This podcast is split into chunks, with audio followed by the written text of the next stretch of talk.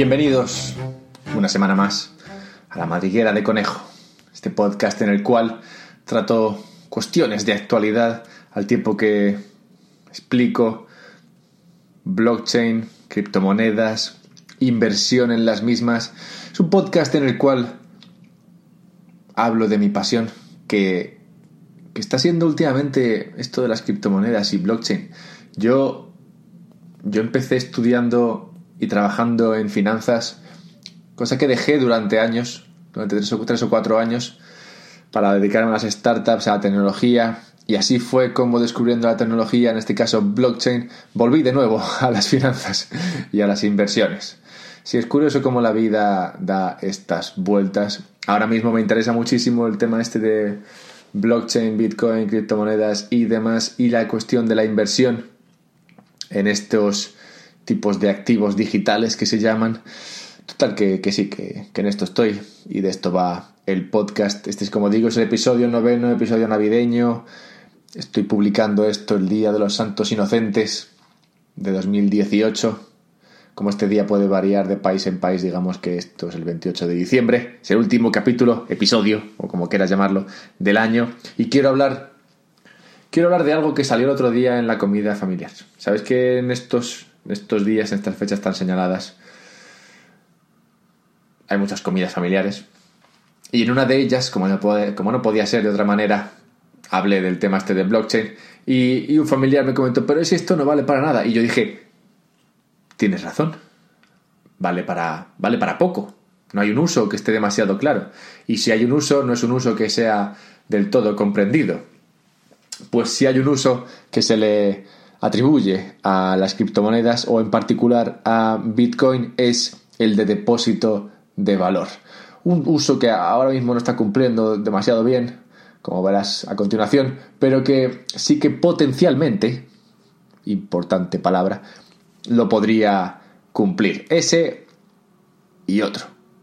Y voy a empezar por el otro, porque lo voy a hacer más breve, y luego ya me meto a explicar qué es esto del depósito de valor, porque se habla mucho de ello y creo que no está del todo comprendido, así que lo voy a explicar de forma que se entienda perfectamente, claro que sí.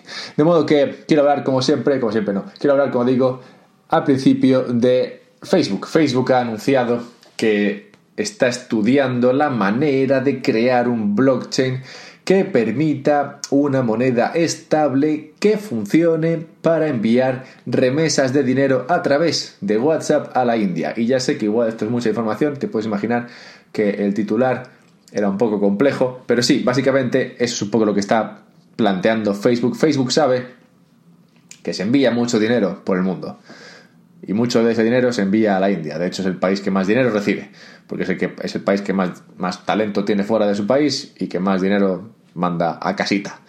Bien, bien. Mandar este dinero se hace a través de MoneyGram, Western Union y otros servicios similares que son mucho peores que los que permite blockchain. De modo que Facebook con WhatsApp, que debe ser que es, es de mayoritario uso en la India, está pensando en la posibilidad de crear este servicio que le permitiría a, las, a los uh, honorables ciudadanos indios enviar dinero a casa sin tener que pagar las, los, las comisiones que ahora mismo se llevan estos servicios que, permit, que, permiten el envío de remesas de dinero y sin tener que tardar tanto dinero, tanto, tanto tiempo en, en que llegue dicho dinero. Si Facebook se mete en esto, es importante y por eso lo comento. Siguiente historia que también, digamos que viene a explicar esto de las remesas de dinero y que es importante, son los relojes. Relojes. Yo tengo un reloj, tengo un reloj aquí delante. Es un reloj que me costó unos 100 euros, así me encanta este reloj, es muy bonito. Me encantan los relojes con esfera, esfera blanca totalmente o esfera negra, muy minimalista. Me gustan. Bueno, este reloj, como digo, lo costó unos 100 euros. Pero hay relojes que cuestan mucho más, relojes muy caros, relojes que cuestan miles, ¿qué digo? Decenas de miles. Es más, hay relojes que cuestan cientos de miles de euros o dólares, como quieras. Y dirás, ¿para, ¿para, qué tanto dinero un reloj? ¿No? En plan, de si te va a dar la hora. La hora no, no te la va a dar mejor que otro reloj. De hecho, ahora con el móvil siempre estás ahí, no hay que ponerlo en hora, se cambia en hora solo, se cambia de hora solo. Dirás, ¿para qué? Bueno, pues la persona que escribía este artículo fue, fue testigo de un uso que, que te llamará la atención. Y fue testigo de, como digo, de cómo ocurría esto.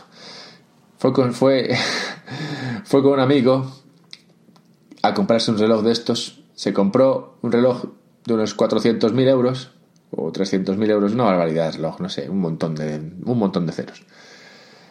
Con el único objetivo de comprarlo para luego venderlo en otro país. ¿Qué dirás? ¿Qué sentido tiene esto? Bueno, esto tiene poco sentido para ti o para mí, porque no vivimos en un país en el cual cueste sacar dinero del mismo. Pero esto de sacar dinero del país en algunos países es muy complicado. De modo que hay gente que tiene que usar esto, relojes caros. Van y se compran un reloj de 200.000 euros. Se van al país al que quieren mandar el dinero. Venden el reloj, no lo venden por 200.000, lo venderán por 150.000 o algo así. Pierden ese 25% del valor, pero aún así les compensa. O sea que imagínate cómo de mal está la cosa para que a un coste del 25-30% aún así la gente lo haga. Aún así la gente use el contrabando de relojes para enviar dinero de un país o sacar dinero de un país. ¿Ves? Es que esto, esto es. Esto es el atractivo que tiene esta tecnología. Y es una de las razones por las cuales es tan poco comprendida. Pues esto no es un problema que probablemente tengas tú. Tú no tienes este problema de enviar dinero o recibirlo o sacarlo del país. Probablemente no tienes este problema, pero es un problema. Y la solución al mismo podría estar, podría venir de la mano de blockchain. Y por eso esto de blockchain mola. Y otro problema que probablemente tampoco tengas, porque, bueno, igual sí tienes dinero, no lo sé, pero por probabilidad tienes menos dinero que más. Y, y con poco dinero tampoco te interesa tanto. Pero, aún así quiero hablar de esto. Depósito de valor. ¿Qué es un depósito de valor? Un depósito de valor es algo que compras y que sabes que va a valer más o menos lo mismo. Que sabes que no está expuesto a riesgos tales como la guerra o como la inflación o los bancos centrales, las devaluaciones de moneda, yo qué sé, que no está expuesto a los típicos riesgos que sí que afectan a las monedas fiat que se llaman, que pueden ser el euro, el dólar, el yuan, el yen, el yun, el yen, el yan, yin. Todas estas monedas son monedas que sí que se ven expuestas a riesgos de país, riesgos políticos, monetarios, riesgos, riesgos que no quieres, que muchas veces no quieres asumir. O sea, si tienes un montón de dinero o no tanto, pero no quieres asumir este tipo de riesgo, pues no lo asumes. Y para no asumirlo tienes que mandar el dinero, tienes que comprar, tienes que usar tu dinero para comprar un activo financiero o un activo que sería un depósito de valor un depósito de valor como el clásico típico, por todos conocido, oro. El oro es el depósito de valor por defecto que tenemos hoy día. Lleva siendo depósito de valor durante cientos de años. Antes hemos tenido conchas y cosas así, ¿no? Que la gente compraba o en momentos fastidiados, pues igual ha sido el arte, no sé, cosas, activos que puedes comprar y que sabes que luego los podrás vender y recuperar tu poder adquisitivo.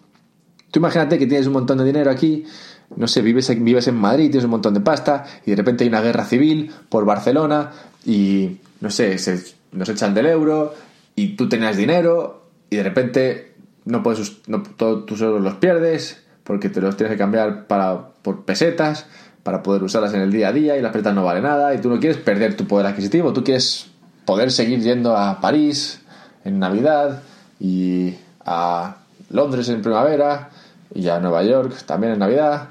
no sé, quieres seguir haciendo tus cosas, quieres seguir, si quieres seguir usando tu dinero y que te compren las mismas cosas. De modo que lo que haces es que compras oro.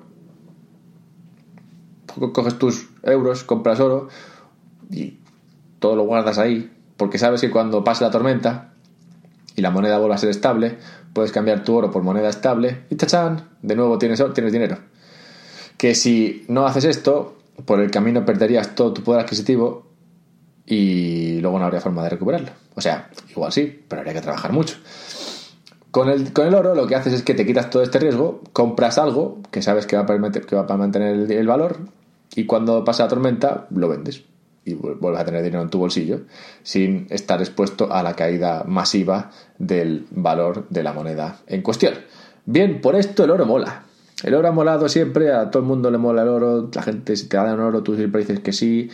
Es algo a lo que es difícil decir que no, ¿sabes? El oro siempre es atractivo. Nos gusta, sabemos que vale algo. En plan, esto es de oro, oro macizo. Y dices, ah, mira, pues eso es que es bueno. el oro es bueno. El oro vale, todo el mundo lo sabe esto. Vale mucho más que el coste de extracción y almacenamiento. En las, las, las commodities normales, como la plata, la madera, el zumo de naranja, todo esto vale, o al menos tiene un coste básico, coste base, que es el coste de extracción y almacenamiento. No lo venderías por menos lo que te ha costado crearlo. Luego aparte está oferta y demanda y tal, ¿no? Pero, pero el oro va a su bola. El oro no depende de estos costes tan terrenales. El oro, el oro vale lo que la gente considera que vale o la gente está dispuesta a comprarlo y venderlo. Cuando hay momentos de crisis y el oro está en auge y la gente lo demanda, el, oro, el valor del oro sube y cuando hay menos crisis, el valor del oro baja. Esto hace que sea muy buen depósito de valor, porque cuando hay problemas no te falla. Es como el desodorante. Hay que distinguir el depósito de valor, que es este, este uso que, nos ofrece el oro, del medio de pago. Tú no puedes pagar con oro. En no sé si lo has intentado alguna vez. Ir al Banco Central, ir al Banco de España, intentar que te den oro por tus euros, que te van a decir que te peines. Pero bueno, imagínate que tú consigues oro en algún sitio y lo, coges un lingote, lo partes en trocitos, coges una pepita, vas a la panadería, dices, sí, quiero una, pistola, por favor, una, barra de pan. Una barra de pan, que aquí se llama pistola, no sé por qué. Una barra de pan, por favor, o una baguette, así en plan, que me siento afrancesado. Y, y quiero pagar con esta pepita de oro, por favor me das el cambio en euros. Pues no te lo van a coger, no te van a coger la pepita de oro. Yo lo siento, pero no te lo van a coger. Y es que el oro no vale como medio de pago. De modo que un, un depósito de valor, una, moneda con, que sirva de depósito de valor o un activo que sirve de depósito de valor, eso, un activo, no tiene por qué servir como medio de pago. Es verdad que un medio de pago sí que puede servir como depósito de valor, pues de hecho el euro, el dólar son medios de pago, puedes ir con tus euros ahí en billetes y comprar el pan. Y también puedes usarlo como depósito de valor. No obstante, esto me lleva a lo que acabo de comentar antes, que el euro, el, dólar, estas divisas, como depósito de valor, digamos que no valen demasiado. Son un poco malas.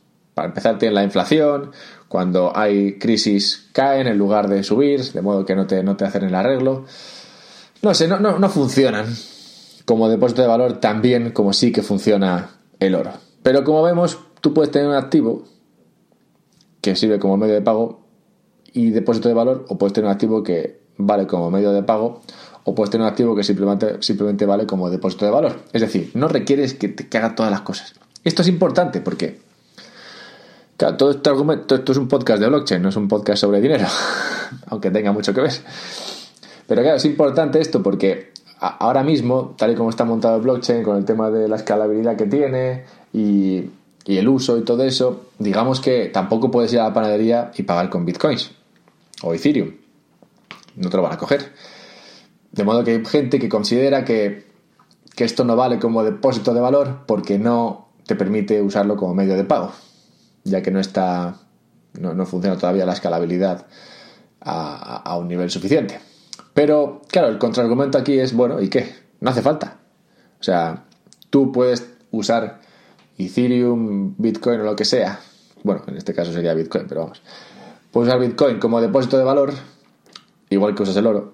Y luego, cuando te hace falta comprar el pan, cambias tu oro o tus Bitcoins por fiat o moneda, que sí que te aceptan en la panadería, y con esa moneda comprar el pan. Depósitos de valor, sigamos avanzando, solamente hay uno. En este caso el oro. ¿Vale? Entonces, aquí la historia es, el oro lleva haciendo esto cientos de años, lo hace bien, lo hace bien, es poco práctico, hay que almacenarlo, no se transfiere demasiado fácilmente, está expuesto a, a, peligros como, no sé, que podría desaparecer, Podrían, podrían robártelo de forma... Digamos que la seguridad no es, no, no, no es, tan potente como la que podría ofrecer una, una criptomoneda. Luego aparte podrías encontrar una montaña de oro, una montaña que es todo oro macizo, debajo de la superficie y esto traería mucha oferta al mercado, lo cual haría que cayese el precio del, oro. Total, que, que sí, que, que mola el oro, pero que tiene algunos problemillas. Pues como todo, ¿no? Todo el mundo tiene problemillas en esta vida. El oro tiene problemillas. ¿Cómo, cómo de fácil sería que una criptomoneda desplazase al oro como depósito de valor? ¿Cómo de fácil sería o cómo, qué pasaría si una criptomoneda desplazase al oro y se convirtiese de facto en el depósito de valor, donde la gente mete su dinero para que el valor del mismo no decaiga. ¿Qué, pasaría en ese caso? ¿No? Este, este, es uno de los usos que se, que se le atribuyen a, Bitcoin mayoritariamente y que, y que permitirían, permitirían darte una idea de lo que podría llegar a valer esta criptomoneda. Pues al final las cosas valen en función del uso que dan. Y uno de los usos importantes y como digo se le dan a Bitcoin es lo del depósito de valor que es verdad que ahora mismo, pues hombre, no, lo está cumpliendo demasiado bien, la verdad sea dicha, pero que como he dicho antes, potencialmente, esta es la palabra importante, podría llegar a cumplir. Bien, pues vamos a hacer unos pequeños números, ¿vale? Unos números rapiditos para que te traes un poquito en la cabeza como, cuánto podría valer esto, ¿no? En plan de, imagínate que, imagínate que Bitcoin se come al oro, ¿sabes? Y la gente en vez de comprar oro para, para superar las crisis, compra, compra Bitcoin. ¿Qué, ¿Qué pasaría? ¿Cuánto valdría esto? Dios santo. Pues hay ahora mismo el 38%, o sea, ahora mismo el 38% del oro está en lingotes.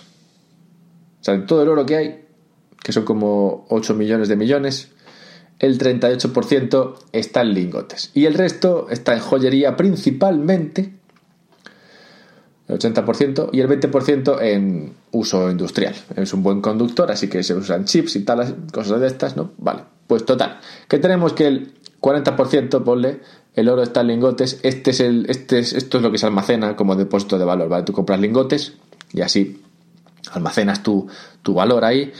Vale, pues tienes eso. Por otra parte, tenemos que el nivel de reservas internacionales es de 13 millones de millones. ¿Por qué tengo que decir esto de 13 millones de millones? Es porque es, un problema esto en español y en inglés. En español, 13 millones de millones serían 13 billones. Mientras que en inglés 13 millones de millones serían 13 trillones. Yo no sé a quién se le ocurrió este rollo, ¿sabes? Porque lo han complicado mucho, deberíamos usar todo lo mismo.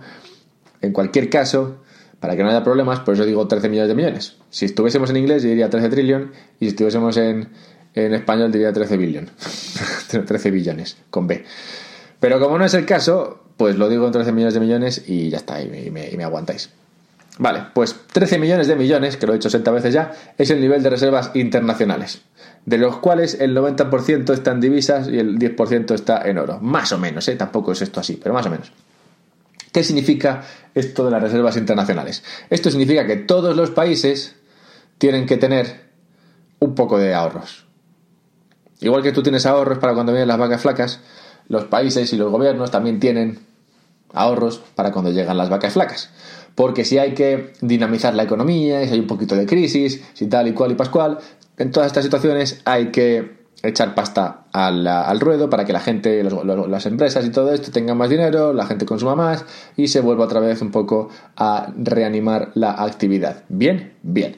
Pues esto de las reservas internacionales suele estar, como digo, el 90% está en divisas. Esto significa que España pues tendrá, no sé, un poco de euros, un poco de yenes, un poco de yuanes, un poco de dólares, un poco de libra esterlina, un poquito de tal y un poquito de cual, ¿sabes? Un poquito de todo. Por aquello de estar así más o menos expuesto a, la diversificación y no, no, verse demasiado expuesto, valga la redundancia, a una sola, a una sola divisa y entonces tener, tener un riesgo de visa importante, de modo que tendrá un poco de todo. Bueno, no lo sé, yo no he hablado con el Banco de España en este aspecto, pero supongo que tendrá un poco de todo, o que quería, querría yo pensar, y también tendrá un poquito de oro.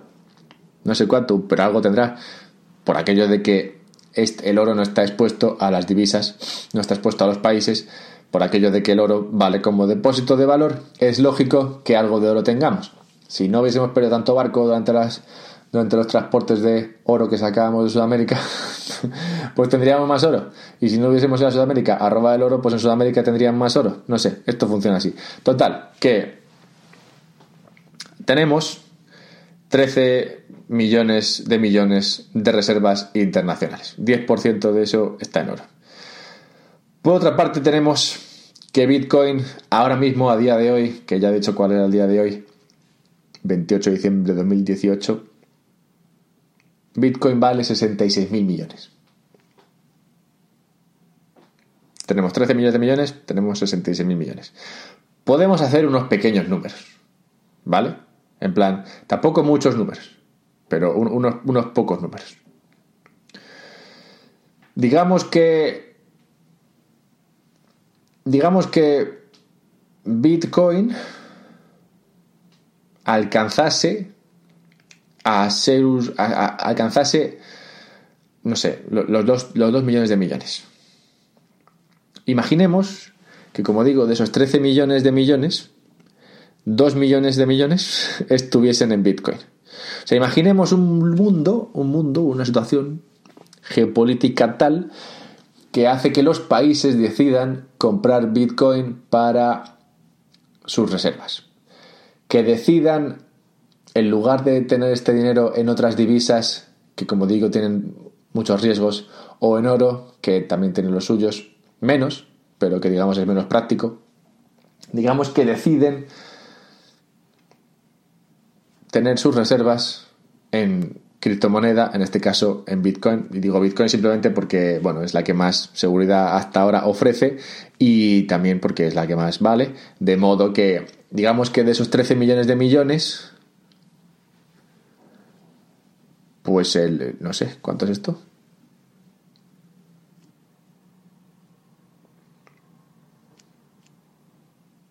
El 13% o así, el 13 o el 14%, lo, lo, guardan en, uh, en en, en Bitcoin. 2 millones de millones en Bitcoin. Esto significaría que Bitcoin, o sea, que Bitcoin valdría 2 millones de millones.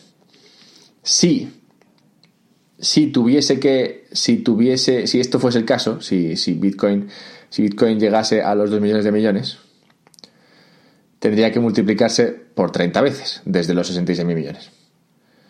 Lo cual, pues hombre, es, es un buen retorno, ¿no? En plan, tú compras algo por mil y luego vale 30 veces más, pues está bien, ¿no? Está bien, es un buen retorno. Claro, pero esto es como, bueno, vale, sí, esto es un buen ejercicio así mental, es verdad que has sido conservador y tal, ¿no? Te he visto ahí, te he visto conservador, Alberto, pero, pero, oye, aún así esto es muy loco, ¿no? En plan de, a ver, ¿qué país va a comprar esta locura, ¿sabes? Que ha perdido el 80% del valor en, un año, ¿sabes? No sé, va a costar, va a costar. ¿Cuánto va a costar esto? Bueno, bueno, no pasa nada, no pasa nada. Porque este, este argumento, este argumento bullish, optimista sobre, sobre Bitcoin, se sostiene, se sostiene si este escenario se produce con una probabilidad incluso del 2 o el 5%. En plan, digamos que la probabilidad de que esto pase es de entre el 2 y el 5%. Pues aun con esa baja probabilidad, esta inversión tendría sentido. O sea, si asumimos que Bitcoin llegaría a valer 2 millones de millones, debido a que los países usan este, esta moneda como depósito de valor, y asumimos que tú compras hoy, pues con todas esas asunciones, aunque la probabilidad de que esto ocurra sea del 2 al 5%, esta inversión sería netamente positiva. Lo cual está muy bien, ¿no? Pues oye, pues qué bonito. La verdad es que no es, no es ni más ni menos que otra forma de entender un poco por dónde se podría valorar esta criptomoneda. No deja de ser. No deja de ser un poco un castillo de arena, un disparo al vacío, un aquí lo dejo. Pero. Pero digamos que te da un poco la idea de, de lo, lo temprano que es todavía, ¿sabes? de lo pronto que todavía estamos en este activo y del potencial que tiene. Porque, o sea, muy pocos activos, de muy, bueno, de ningún activo puedes, puedes crear el argumento de que se convierta en el depósito de valor por excelencia de los países. Solamente puedes hacer el ejercicio mental sobre, sobre Bitcoin o una u otra criptomoneda. Es, eso, es el único que te lo permite. Es verdad que hoy día nada de esto vale para nada. Ni sirve como depósito de valor. A ver, teóricamente, ¿vale? Pero como digo, potencialmente. Pero no, no sirve hoy día, ni sirve para las remesas. Es verdad que se está usando mucho para enviar dinero y todo eso. Pero, pero todo esto son usos potenciales que tiene y que, que podrían servir, pero que hoy día no sirven. Pero aún así, por otra parte, es el único activo que te permite esto. O sea, es el único que existe hoy día que te permite hacer este ejercicio. O sea que igual no vale nada, igual esto desaparece, igual no va a ningún sitio, o igual es la hostia. Yo sé que esto es un poco complicado y sé que hay muchas formas de, de entenderlo, hay teorías para todos. Yo lo único que digo es que sí que hay, sí que hay usos. Es verdad, muchos de ellos son potenciales, eso es cierto. No, no se atisba hoy que esto sea palpable, ¿sabes? En plan, no, no se ve que esto se esté usando, que sea en la práctica algo que la gente, que la gente usa. Sí que se usa, pero digamos que todavía es, es tan pequeño que no, no se puede decir que, que, de verdad sea un uso sea un uso mayoritario. Pero ahí está, ahí está el argumento, ahí está la posibilidad, ahí está el sueño, la promesa de las criptomonedas. Esto es lo que se entiende como depósito de valor. Algo que puedes comprar y vivir en calma, sabiendo que cuando lo quieras vender, lo que conseguirás será el mismo poder adquisitivo que, que invertiste en comprar ese depósito de valor en su momento. O si no lo mismo, algo parecido. Que nunca, es lo mismo, pero siempre es algo. La idea es que sea algo parecido. Y como digo, todo el mundo, los países, los individuos, la gente con dinero, la gente sin mucho dinero, las empresas, todo el mundo requiere, demanda un depósito de valor que sea útil, que sirva, que sea fácil de comprar y vender. Y aquí Bitcoin vencería a todos los demás hoy día, sobre todo al oro. Así que ahí queda esto. Espero que haya servido para algo, para comprender un poco cómo se podrían empezar a valorar estas criptomonedas. Espero que esto te sirva en alguna comida familiar que tengas en estas fechas. Y espero que tengas un gran 2019 en el cual te intereses más por, el, por esta tecnología, que aprendas más, que estudies más, que tomes tus propias decisiones, que nada de esto lo uses como consejo de inversión, por favor, porque sería ilegal, y que, y que, que aprendas, que abras tu mente, porque es una tecnología maravillosa, con, que da mucho juego, la verdad, y, que, sobre la cual se puede aprender mucho. Y que es probable que los próximos 10 años sea algo que te encuentres cada vez más a menudo. Esta de Navidades regala la moneda que consideres depósito de valor. Por Reyes, que aún estamos a tiempo. Vale, hasta la semana que viene.